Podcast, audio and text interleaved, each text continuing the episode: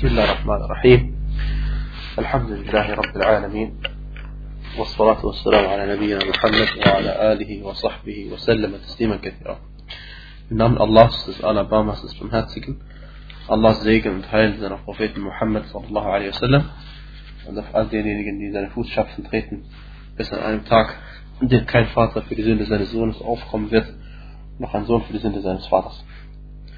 Wir sind heute im zweiten äh, Bab. Bab ist äh, sowas wie ein Unterkapitel. Also man teilt die großen Kapitel im Fiqh ein äh, nach Kitab. Das ist mal ein großes Kapitel, aber Kitab heißt eigentlich Buch. Deswegen sagt man das Buch der Reinheit, das Buch des Gebets, das Buch des Zakar und so weiter und so fort. Und wenn man dieses Buch einteilt in unter, äh, untergliedert, zum Beispiel das Buch der Reinheit, untergliedert man in verschiedene Kapitel. Zum Beispiel das äh, Buch über Wudu, das äh, Buch, äh, das Fassel, Entschuldigung, das Bab über Wudu, das Bab über Russel, das Bab über Tayammum und so weiter und so fort. Und wenn man ein Bab äh, noch unterteilt, dann teilt man das in einen Fassel. Ein Fassel zum Beispiel kann man das Wudu unterteilen in die Voraussetzungen für die Gültigkeit des Wudu, dann in die Pflichtteile des Wudu und in die freiwilligen Teil des Wudu. Denn beim Wudu gibt es ja keine äh, Wajibat, es gibt nur Arkan und Sunan und Shurut, Voraussetzungen also. Na. Das drunter?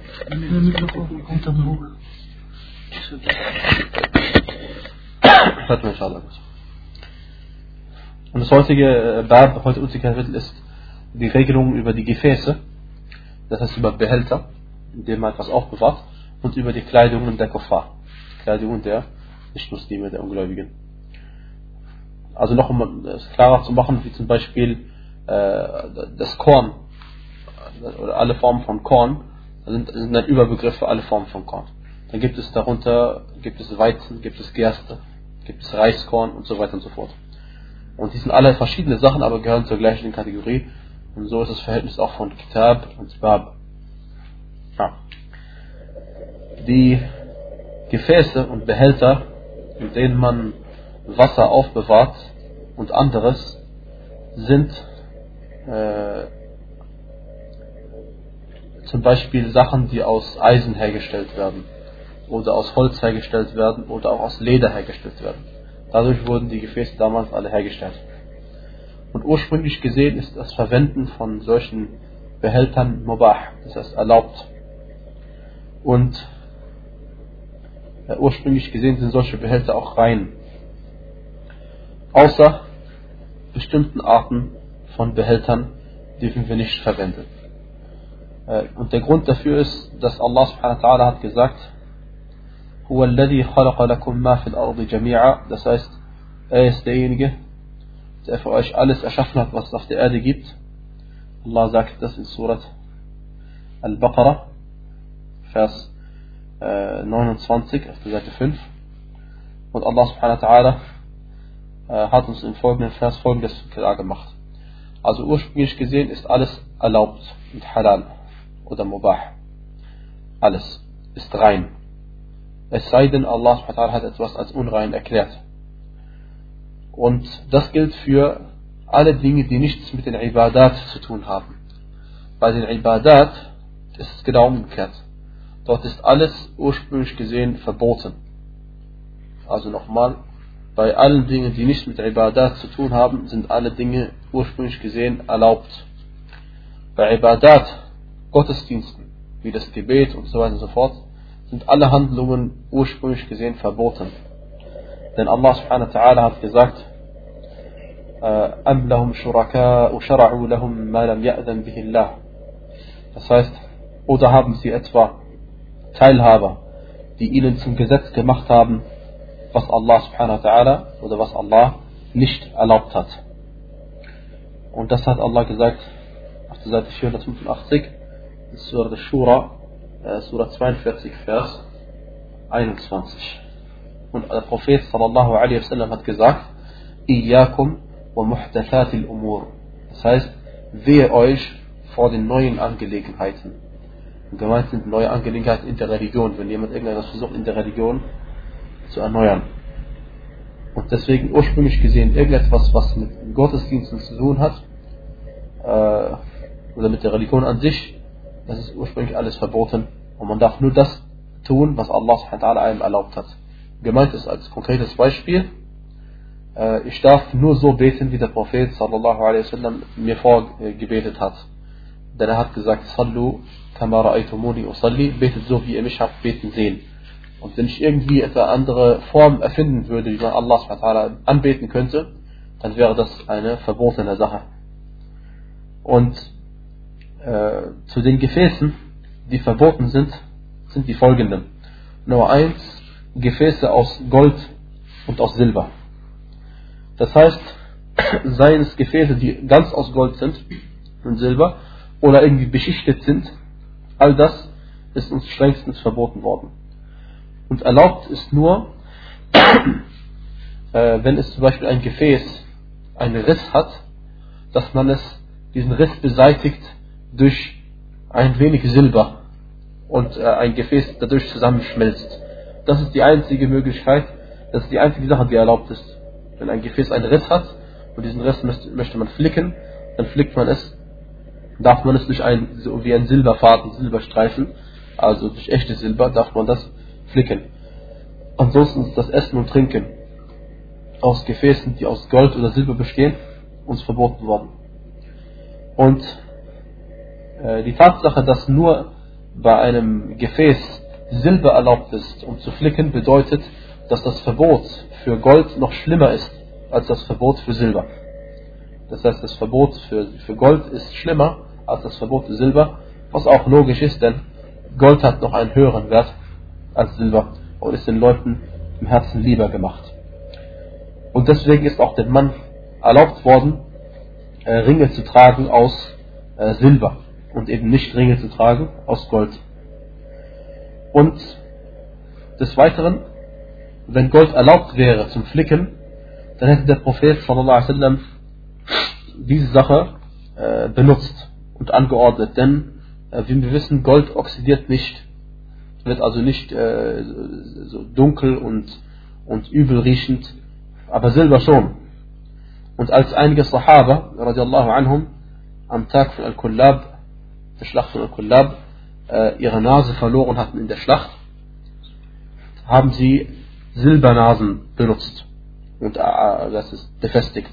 Und dann hat der Prophet sallam ihnen angeordnet, dass sie Nasen aus Gold äh, äh draufsetzen sollten und der Hadith ist bei Abu Dawud al-Nasai, al-Tirmidhi Ahmad. Und es gibt Meinungsverschiedenheit über die Authentizität äh, dieses Hadithes. Aber Sheikh al-Albani hat bei Nasai und Abu Dawud gesagt, dass der Hadith Hassan ist. Und bei Tirmidhi hat er gesagt, dass das Hadith sahih ist. Und der Beleg dafür, dass, dass es verboten ist, aus Gefäßen zu essen und trinken, die äh, aus Gold und Silber bestehen, ist die Aussage des Propheten sallallahu alaihi wasallam, لا تشربوا في آنية الذهب والفضة. Das heißt, trinkt nicht aus Gefäßen, äh, aus goldenen Gefäßen und aus silbernen Gefäßen. ولا تأكلوا في صحافهما und esst auch nicht in ihren Schüsseln. فإنها لهم في الدنيا ولنا في الآخرة. Denn sie, es ist für sie im Diesseits und für uns ist es im Jenseits. Und der Prophet sagte auch, الذي يشرب في آنية الفضة إنما يجرجر في بطنه نار جهنم Das heißt, der Hadith ist bei Bukhari, bei Muslim, wer äh, aus einem Gefäß trinkt, äh, das aus Silber besteht, in Wirklichkeit schleppt er in seinem Bauch Feuer der Hölle mit. Und das Verbot beinhaltet sowohl wenn ein Gefäß vollständig aus Gold oder Silber besteht und auch, auch wenn es nur teilweise der Fall ist, wie ich gesagt habe, wenn es nur beschichtet ist. Und die, der Beleg, äh, dass es erlaubt ist, wenn ein Gefäß einen Riss hat, dass man es flickt mit Silber, ist bei Al-Bukhari, der Hadith von Anas radiallahu anhu sagte, anna qadaha an-Nabi sallallahu alaihi wasallam in Kasar, dass das Trinkglas des Propheten sallallahu alaihi wasallam kaputt gegangen ist, فاتخذ مكان الشعب سلسلة من فضة. Dann hat er an, also das kann man jetzt nicht wortwörtlich übersetzen, aber er hat einfach an die Stelle, die Stelle mit dem Riss, hat er geflickt mit einem, mit einer Silberkette, mit einem Silberfaden. Und Imam al-Nawawi, rahimahullah, er sagte, es gibt eine Übereinkunft über das Verbot des Essens und Trinkens in diesen Dingen, also in Silber- und goldenen Gefäßen. Und alles, was damit, äh, alles, was in diese Kategorie fällt, was Essen und Trinken angeht. Wie sieht es aus? Gilt dieses Verbot für äh, Männer und Frauen oder nur für Männer? Nein, das Verbot gilt für Männer und Frauen. Denn das Verbot ist allgemein ausgesprochen. Warum äh, fragt man, stellt man diese Frage extra? Weil, wie wir wissen, ist das Schmücken mit Gold den Frauen erlaubt und den Männern verboten. Äh, aber äh, der Sinn oder die, die Weisheit, die dahinter steckt, dass es den Frauen erlaubt ist, äh, Goldschmuck anzulegen, ist, weil sie sich schmücken sollen und weil sie den, äh, die, die Verzierungen brauchen und haben wollen und natürlicherweise lieben. Aber es gibt keinen äh, großen Sinn, dass man aus einem goldenen Behälter isst oder trinkt oder aus einem silbernen.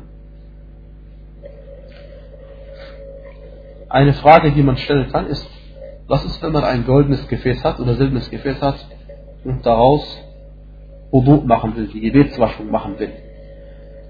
Bei der Mehrheit der Ulama ist der Wudu gültig und äh, man begeht eine Sünde.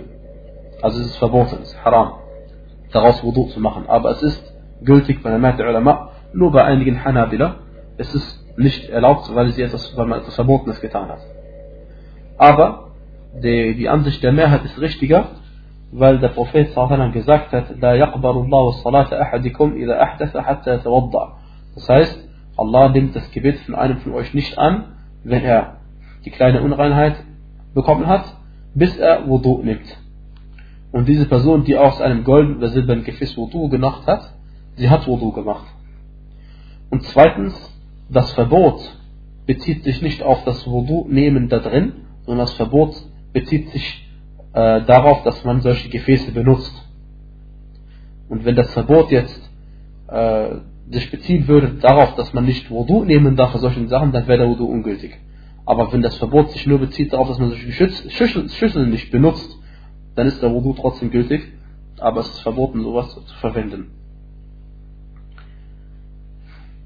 Und die äh, Gefäße der Kuffar sind erlaubt, solange man nicht weiß, oder solange man äh, nicht weiß, dass sie äh, Najis sind, also unrein sind. Wenn man wüsste, dass sie unrein sind, weil zum Beispiel die Christen äh, ihr Schweinefleisch in ihren äh, Töpfen und ähnliches äh, bewahren oder kochen, dann muss man diese Sachen erstmal waschen und dann darf man diese Gefäße wieder benutzen.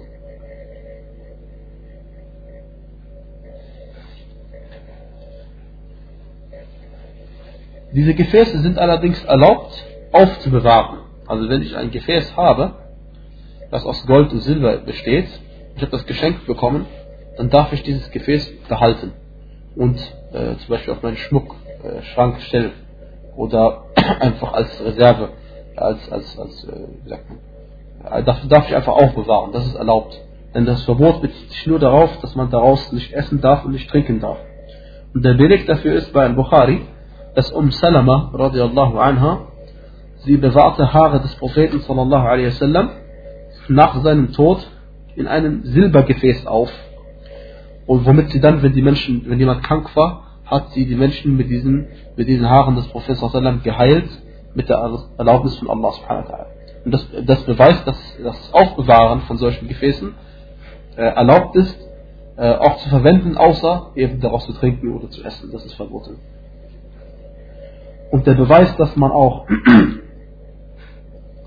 aus äh, den, den, den, den Tellern von äh, Nichtmuslimen essen darf, ist, dass der Prophet sallallahu alaihi wasallam eingeladen worden war von einer jüdischen Frau und äh, sie hat ihm dieses äh, vergiftete Schaf äh, hingeserviert und der Prophet sallam hat davon äh, ein bisschen gegessen.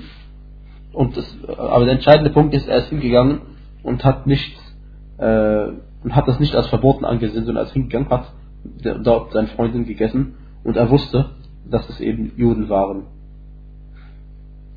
Ja.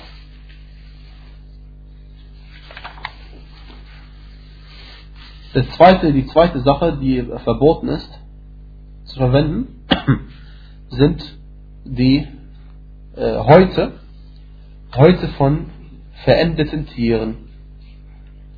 Die Häute von verendeten Tieren. Ein verendetes Tier, Al-Maytah, ist ein Tier, das von alleine gestorben ist. Und solche Tiere sind uns ja verboten zu essen. Und Al-Maytah ist auch Najis also unrein.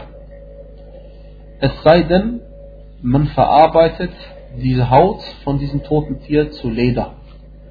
Wenn man von einem toten Tier, das von alleine gestorben ist, die Haut nimmt und es zu Leder verarbeitet, dann ist es rein, das Leder. Und die Ulama sind sich darüber zwar uneinig, aber es gibt authentische Hadithe, die diesbezüglich beliefert worden sind, zum Beispiel äh, Dibagul Adyani Tahuruhu oder Tuhuruhu. Das heißt, die Reinheit oder das, äh, das, äh, das Verarbeiten der Haut zu Leder ist seine Reinigung. Das Verarbeiten der Haut zu Leder ist dessen Reinigung. Der Hadith ist bei äh, Al-Jami' al-Saghir, der ist sahih. Und auch die Aussage des Propheten sallam, يطهره الماء والقرض. Das Wasser und Al-Qarad reinigt es. Al-Qarad, Wasser ist klar, wenn man dieses Leder bearbeitet mit Wasser reinigt. Und Al-Qarad ist ein Art Baum, mit dessen Blättern und Früchten man solche Leder bearbeitet, solche Häute bearbeitet, damit sie zu Leder werden. Und der Prophet hat gesagt, dass durch Wasser und Al-Qarab wird das Leder rein. Wird die, wird die Haut rein. Na. Was die toten Tiere angeht, so gibt es dazu Folgendes zu sagen.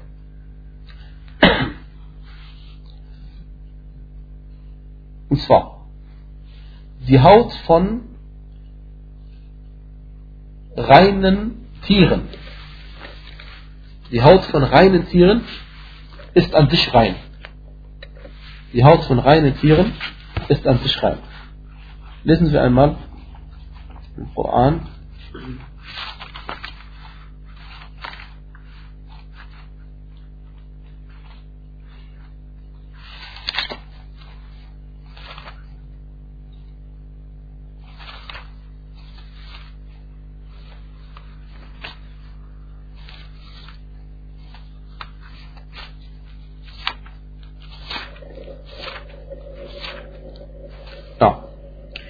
Allah subhanahu wa ta'ala hat gesagt, أحل لكم صيد البحر وطعامه Das heißt, erlaubt sind euch die Jagdtiere des Meeres und all das Essbare aus ihm, als Niesbrauch für euch und für die Reisenden.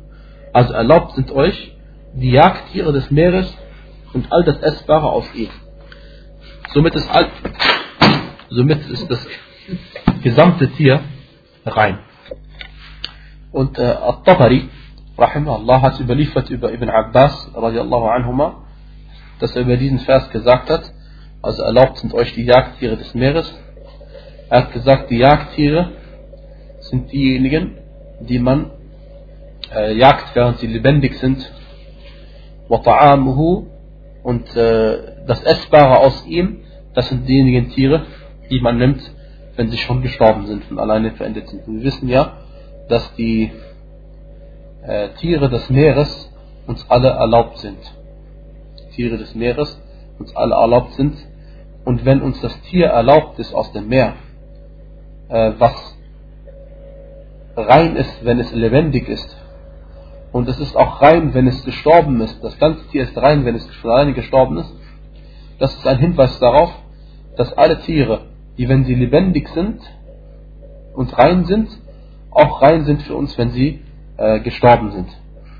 Na, wenn sie äh, gestorben sind, je nachdem, äh, das gemeint ist damit, dass man sie noch reinigen kann. Also die Fische, die sind an sich rein sowieso. Aber andere Tiere, die wir gleich sehen werden, wenn man die Haut von ihnen verwenden will, dann muss man die Haut noch zu Leder verarbeiten. Na. Aber die Haut von Meita, das heißt die Haut von Tieren, die von alleine gestorben sind, die sind uns verboten. Die sind uns absolut verboten. Äh, weil sie unrein sind. Wie gesagt, es sei denn, man bearbeitet es zu Leder. Allah subhanahu wa ta'ala sagte, sag, also im Vers 145 äh, von Surat Al-An'am, Surah 6, auf der Seite 147, قل لا أجد فيما أوحي إلي محرما على طاعم يطعمه إلا أن يكون ميتا. Das heißt, sag, ich finde in dem, was mir als Offenbarung eingegeben wird, nichts, das für den Essenden zu essen verboten wäre, außer es ist verendetes, Meita. أو دما مسفوحا oder ausgeflossenes Blut. أو لحم خنزير oder Schweinefleisch. فإنه رجس denn das ist ein Gräuel. Und das Wort Rijis auf Arabisch bedeutet auch Unreinheit, Najis. Und das bezieht sich auf das gesamte äh, Meita, auf das gesamte tote Tier. Und insofern ist das gesamte tote Tier Najis, bis auf die äh, Nägel und die Haare, wie wir gleich sehen werden. Aber das, gesamte Tier ist Najis, sowohl die Haut als auch dessen Fleisch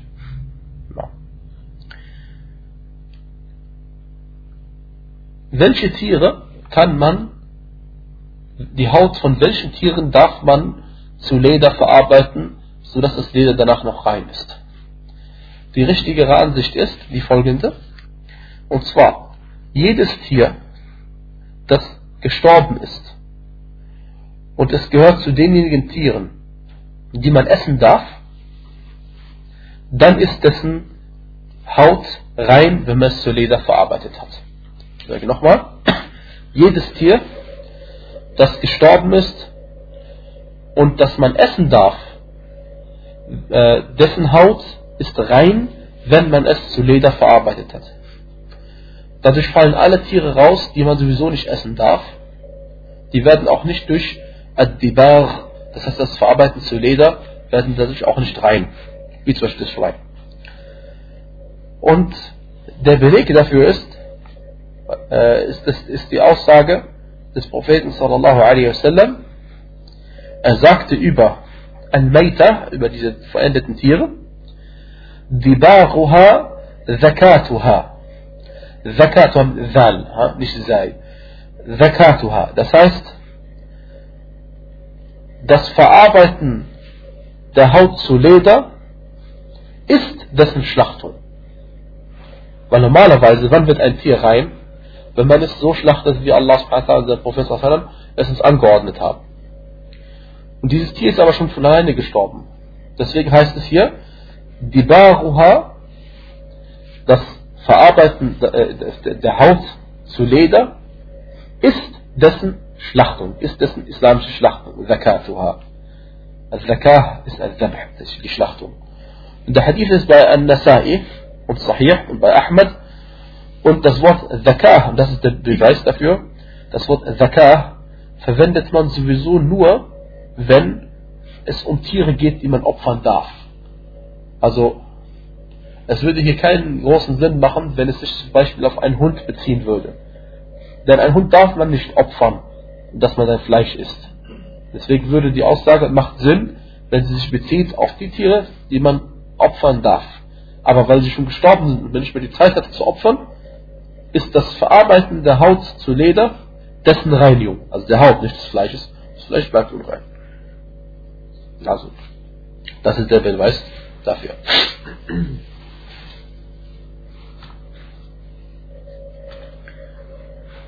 Die Tiere, die rein sind, sind allgemein alle Tiere, die man essen darf. Zum Beispiel Kamele, Kühe, Schafe, Hyänen und anderes. Und rein sind auch bei manchen Ulama alle Tiere ab der Katze abwärts. Das heißt, eine Katze, die ist rein. Weil der Prophet gesagt hat, innaha laysat binajis, innaha min at-tawafina alaykum. Das heißt, sie ist nicht najis, nicht unrein, sondern sie gehört zu denjenigen, die bei euch oft eintreten. Und das ist ein Vergleich mit den Dienern, die bei euch rein und rausgehen. Und die, die Katzen gehören auch zu denjenigen äh, Geschöpfen, die bei euch rein und rausgehen aus dem Haus, was ein Hinweis darauf ist, dass sie rein sind. Der Hadith bei Ahmed, Abu Dawud und Nasai und Tirmidhi. Und deswegen haben manche Ulama gesagt, weil es nach meines Wissens gibt es keinen Beleg dafür explizit, dass alle Tiere, die danach äh, die kleiner sind als die, als die Katze, rein sind. Aber äh, es gibt Hadithe, dass die Sahaba äh, aus, aus, aus Wasser, das auch, wovon auch Katzen getrunken haben, trotzdem noch Wudu gemacht haben, was darauf hinweist, dass die Katzen rein sind. Und äh, aber solange es keinen Beweis gibt, dass ein Tier unrein ist, bleibt es rein. Sowieso. Dann, was auch rein ist, ist jedes Tier, das, wenn man es äh, tötet und aufschneidet, nicht blutet. Weil es entweder kein, also, äh, kein bis wenig Blut hat oder wenig bis kein Blut hat. Wie zum Beispiel manche Insekten, ja. Wenn man die äh, irgendwie umbringen würde, aufschneiden würde, fließt kein Blut raus. All diese Tiere sind rein. Und na, der Beweis dafür ist ja, wir wissen, zum Beispiel die ähm, Fliegen. Fliegen sind rein. Denn der Prophet sallam hat ja gesagt, إذا وقع الذباب في شراب أحدكم das heißt, wenn eine Fliege in ein Getränk von euch hineinfällt, فَلْيَغْمِسْهُ ثُمَّ لْيَنْزَعْهُ Der Hadith al-Bukhari. Dann soll er die Fliege eintauchen und dann rausnehmen. Und äh, in einem Hadith heißt es als Begründung, denn in einem der beiden Flügel ist eine Krankheit und im anderen Flügel ist ein Reinmittel, äh, ein, ein Heilmittel. Und deswegen, äh, wenn es mit einer Flügel, mit einer äh, Seite der Flügeln im Getränk, im Essen eingetaucht ist, könnte es die Seite sein, in der das Krankheit drin ist. Deswegen soll man dieses Tier, diese Fliege ganz eintauchen, sodass auch das Heilmittel drin ist. Und dann soll man die Fliege rausnehmen, dann kann man ganz normal Essen oder das Getränk zu sich nehmen. Der Hadith ist bei Al-Bukhari. Dann, äh, was auch rein ist, ist die Haut die, die Haut des Menschen. Oder der Mensch selbst. Der ganze Mensch selbst. Denn der Prophet sallallahu alaihi wasallam hat gesagt, Innal mu'mina la yanjus. Das heißt, der Gläubige wird nicht unrein. Und wenn der Tote an sich unrein wäre, dann würde die Totenwaschung auch keinen Sinn machen. Denn wenn der Tote an sich unrein ist, dann geht es durch das Wasser nicht weg. Äh, deswegen reinigt man den Toten, weil es ein Gottesdienst ist. Und nicht, weil der Tote unrein ist. Der Tote wird nicht unrein, der Mensch. Aber es ist verboten, dass man äh, Menschen isst oder aus Menschen etwas herstellt, nicht weil er unrein ist, sondern aufgrund der Würde des Menschen. Und ebenso ist unrein äh, die Milch von verendeten Tieren. Denn die Milch, die fällt sich ja auf im Körper des verendeten Tieres. Und wenn das ganze Tier unrein ist außenrum, dann wird dadurch auch die Milch beeinflusst. Und die gesamten Teile des, des Meita, des verendeten Tieres, sind unrein. Und welches Tier ist ausgenommen von den, von den verendeten Tieren? Wie wir gesagt haben, die Meeresfische alle Tiere aus dem Meer. Na.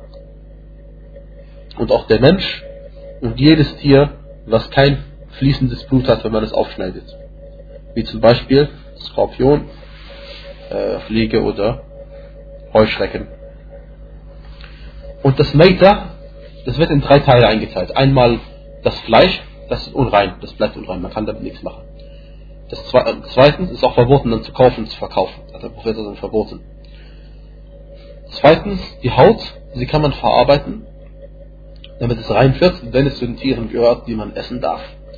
Und drittens, äh, die Haare und was dazu gehört, wie zum Beispiel die Fickernägel, diese Sachen sind alles rein bei solchen Tieren.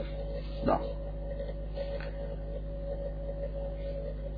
Die vierte Sache, oder Entschuldigung, die dritte Sache, die verboten ist, als Behälter zu benutzen, sind Behälter, die äh, verschwenderisch wertvoll sind, übertrieben groß sind. Denn es gibt ja auch noch andere Stoffe außer Gold und Silber, die Wert haben, wie zum Beispiel Platin. All diese Sachen sind, äh, wenn es in, in, in, im Bereich der Verschwendung geht, verboten. No. Und dann ist es verboten nicht an sich, man sagt auf Arabisch äh, nicht lidatihi, das heißt nicht verboten, weil es an sich verboten ist, sondern lirairihi, das heißt es ist verboten worden aufgrund von anderen Ursachen, wie zum Beispiel Israf, die Verschwendung. No. Die vierte Sache von Gefäßen, die uns verboten sind, sind Gefäße, die zum Beispiel aus Knochen von Menschen äh, hergestellt werden. Denn der Prophet hat gesagt im Hadith, Kasru azmil mayyit ka kasrihi hayya, dass man den, das Knochen, den Knochen von einem toten Menschen zerbricht, ist genauso wie man, wenn man es zerbrechen würde, wenn er lebendig ist. Der Hadith ist bei Ahmed, Abu Dawud und Ibn Majah und An-Nawawi und Ibn Hajar haben gesagt, dass das sahih ist. Fünftens sind diejenigen äh, Gefäße, die so geformt sind wie, wie, wie, wie Bilder, wie Statuen. No, zum Beispiel in Form eines Vogels oder in Form eines anderes Tieres. Denn der Prophet hat uns ja mitgeteilt, dass diejenigen Menschen, die am strengsten am Tag der Auferstehung bestraft werden, sind die Bildhauer. Und wenn man so ein Gefäß herstellt, das so aussieht wie ein Vogel oder ein Fisch oder ähnliches, dann gehört man in diese Kategorie, Kategorie rein. Und was man auch äh, nur eins hinweist, und zwar gibt es einen, ein Hadith des Propheten sallallahu alaihi wasallam, wo er gesagt hat, لا تأكلوا فيها إلا أن إلا أن لا تجدوا غيرها فاغسلوها وكلوا فيها. Es geht um einen Hadith, der offensichtlich ein Verbot beinhaltet, aus den Gefäßen von äh, Kuffar zu essen oder zu trinken. Dann sagt der Prophet isst nicht, esst nicht in ihnen oder von ihnen, esst nicht von ihnen, es sei denn, ihr findet keine anderen, dann wascht sie und esst davon. Hadith bei Bukhari bei Muslim. Und der Hadith an sich äh, bedeutet sowieso schon, dass man äh, nicht darin Essen trinken sollte, weil man davon ausgeht manchmal, dass die Kuffar Unreinheiten in ihre Behälter tun. Und deswegen hat er gesagt, esst nicht daraus, es sei denn, ihr findet keine anderen, dann dürft ihr, äh, dann könnt ihr sie waschen und dann daraus essen oder trinken. Und das weist darauf hin, dass es eben äh, dass man, dass man aus den Gefäßen trinken sollte der Muslime, was besser ist, aber es ist nicht verboten, denn die Hadithe äh, bei den Fuqaha werden immer versucht in Einklang zu bringen. Mit der Prophet sallallahu alaihi wasallam, wie im folgenden Hadith äh, aus einem Gefäß von einer Mushrika, von einer Mushrik-Frau, äh, Wudu nimmt, dann weist es darauf hin, dass es erlaubt ist. Und seine Aussage weist darauf hin, dass man es vermeiden soll, um auf Nummer sicher zu gehen, weil diese Gefäße manchmal Unreinheiten beinhalten können. Zum Beispiel, also der Hadith wie folgendes: Es überliefert, dass der bei Bukhari und Muslim, dass der Prophet sallam, und seine Freunde, möge Allah mit ihnen zufrieden sein, aus einem Masada, Masada ist ein Wasserbehälter, oft aus Leder, aus einem, so einem Wasserbehälter einer Mushrika Frau äh, Wudu genommen haben. Das ist die erste Ansicht, dass man eben den Hadith so versteht, das Verbot so versteht, dass man nicht aus solchen Gefäßen ähm, essen, trinken sollte, wenn man andere hat. Und die zweite Auslegung, was auch eine gute Auslegung ist, ist äh, gemeint, äh, wenn es Gefäße sind von Kuffar, bei denen man davon ausgeht, dass sie äh, Unreinheiten in ihre Gefäße und Behälter tun, dann soll man daraus nicht äh, essen und trinken, sondern wenn man unbedingt muss, dann erstmal reinigen und danach darf man.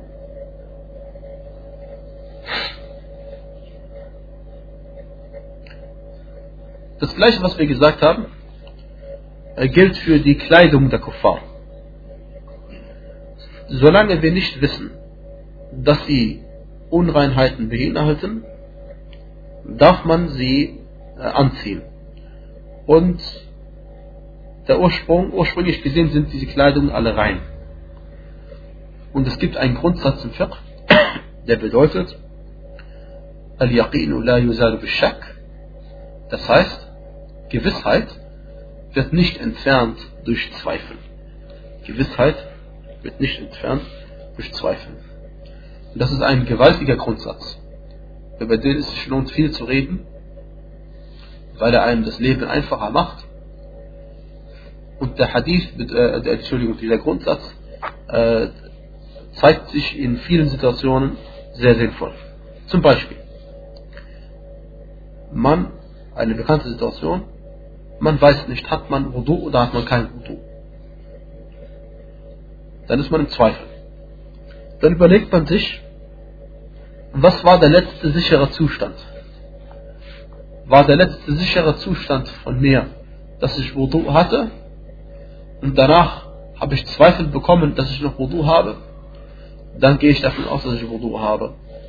Denn sicher war, dass ich Wudu gemacht habe und danach habe ich Zweifel bekommen, ob ich noch Wudu habe. Zum Beispiel noch einmal, ich stehe morgens auf, mache Wudu, gehe in die Schule oder zur Arbeit oder sonst wohin und dann mittags komme ich nach Hause und ich weiß nicht, in der Zwischenzeit habe ich mein Wudu verloren oder nicht. Wenn ich mir sicher bin, dass ich morgens auch Wudu gemacht habe, aber mir nicht sicher bin, ob ich Wudu verloren habe, dann brauche ich kein Wudu machen gehe davon aus, dass ich Wudu habe.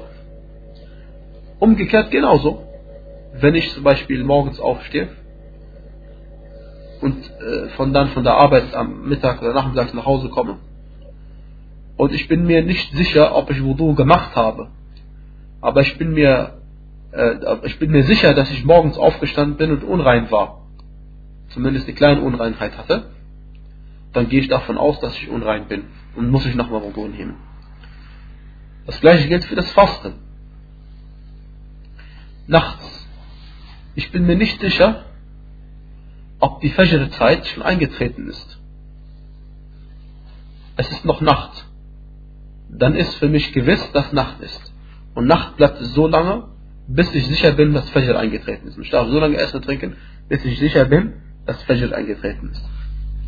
Das gleiche gilt für den, die, die, die Morgen, Entschuldigung, für den Sonnenuntergang. Ich bin nicht sicher, ist die Sonne jetzt untergegangen oder noch nicht. Gewiss ist und sicher ist, dass die Sonne nicht untergegangen ist.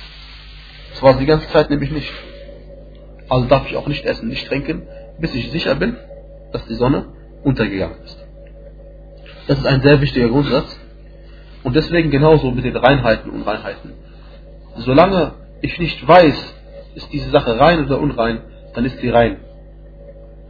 Denn unrein ist nur das, wofür es einen Beleg gibt.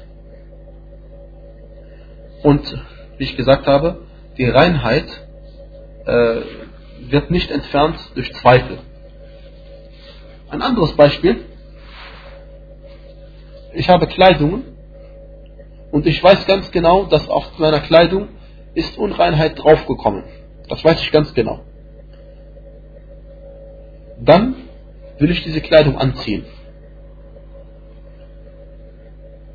Ich bin mir aber nicht mehr sicher, habe ich das Kleid gewaschen oder nicht. dann ist was gewiss? Dann ist gewiss sicher, dass das Kleid unrein ist. Und unsicher ist, ob ich gewaschen habe. Also darf ich das Kleid nicht anziehen, sondern muss es waschen. Wenn ich nicht weiß, wo am Stück Kleid die Unreinheit ist, dann muss ich das gesamte Kleidungsstück waschen. Wenn ich weiß, wo die Unreinheit war, dann reicht mir diese Stelle waschen. Umgekehrt genauso. Ich habe saubere Kleidung angezogen heute Morgen, laufe damit durch die Stadt und abends bin ich mir nicht mehr sicher, ob da nicht vielleicht durch das Laufen auf der Straße Unreinheit angekommen ist an meiner Kleidung. Dann ist gewiss und sicher, dass die Kleidung rein ist und ich gehe nicht davon aus, dass sie unrein geworden ist. Ich hoffe, dass dieser Grundsatz klar ist. Al-Yaqinu la yuzal Das heißt, Gewissheit wird nicht äh, durch Ungewissheit oder durch Zweifel entfernt. Und somit sind die Kleidung der Kuffar uns erlaubt und wir dürfen sie von ihnen kaufen und anziehen. Auch das, was sie gefärbt haben oder genäht haben oder was auch immer. Und auch ist überliefert, dass der Prophet sallallahu alaihi wasallam seine Freunde auch Kleidungen angezogen haben, die von ihren, äh, die von den Kuffar äh, genäht oder gestickt oder äh, gefärbt worden waren.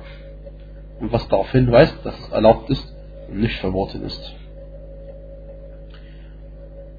وصلى الله وبارك على نبينا محمد وعلى آله وصحبه وسلم تسليما كثيرا